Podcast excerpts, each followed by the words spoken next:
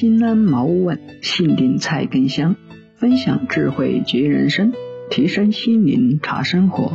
大家好，我是大江。今天给大家分享的是，内在空间的力量会影响你的外在。这些年来，我走过的心灵成长路程可以总结为三个阶段。第一个阶段就是唤醒沉睡中的你。我觉得很多人虽然醒着，但都还在梦中。像四十岁以前，我的人生模式就处于自动化认责的状态，每天做什么、干什么都已经有设定好的程序在安排，而我就像被牵线的木偶，完全丧失了自我。所以第一步要唤醒沉睡中的你，你睡着了，我把你叫起来，你可以探出头来看看外面是什么样子的世界，然后活出不一样的人生。第二阶段开始疗伤。因为我们每个人生下来都经历过很多伤痛，这些伤痛会造成我们意识上的一些行为偏差，并成为我们做事的动力。比方说，基本上我是一个很难说不的人，每次别人求我，我说不就会觉得很愧疚，就好像对不起全天下的人。这愧疚从哪里来的呢？我从小有一个责任。就是拯救我的妈妈。我妈妈的命运没有我那么好，所以我小时候在她旁边看着她流泪时，就在内心里说我要拯救她。可我老是拯救不了她，因为我那么小，没有力量。所以小时候我经常出现的情绪就是挫败、自责和内疚。带着对妈妈的愧疚，带着这份想拯救的欲望，我走入了我的人生。而这就造成了我对人常常怀有愧疚感，明明跟我无关的事情，我却觉得很不好意思。这种心态就会带给我一些生活上的困扰，会让我变得不快乐，因为我实际上根本没有必要做这些事情。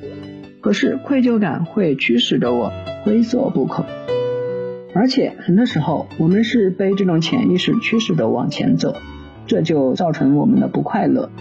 因为我们不懂得自己为什么要这样做，我常常说，很多人都不把快乐放在第一位，因为有些人明明只要稍微改变一下生活习惯或者是性格看法，就可以变得快乐起来，可是他们偏偏不这么做，站在自己的牛角尖里受苦，还理直气壮。第三个阶段，你可以随心所欲的去创造你想要的人生，一步一步的把你的内在力量收回来。如果你有愧疚的心理，有责怪人的欲望，或者是有抱怨的情绪，甚至是想要报复，这些情绪和感受都会减弱你的内在力量。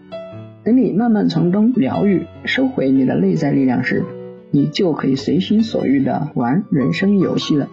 你可以试试看，如果把人生看作是一场游戏，你要怎样才能玩得更开心呢？如果你能抱着轻松愉快的心情过你的生活。生活会更好。当下的状态很重要，你的心情沉重，你的能量就沉重，你就会吸引来跟你沉重能量相同频率的事物。如果你的心情很愉快，你的振动频率就会很高，你就会莫名其妙的碰到好事，轻易的把一个又一个的困难解决了。说到底，我的人生终归是在追求一种感觉。你可以住在豪宅里面，每天锦衣玉食。可是你也可能不快乐。如果你在精神上非常满足，你不需要住豪宅，你也可以过得非常轻松愉快。所以，我们如果想要做回自己的主人，想要找到那份自由自在的感觉，首先要构架自己的内在世界，增强内在世界的力量。如果你把部分精力和时间放在你的内在空间的修炼上，你会发现报酬率。是完全不一样的，因为内在空间的力量会影响你的外在世界。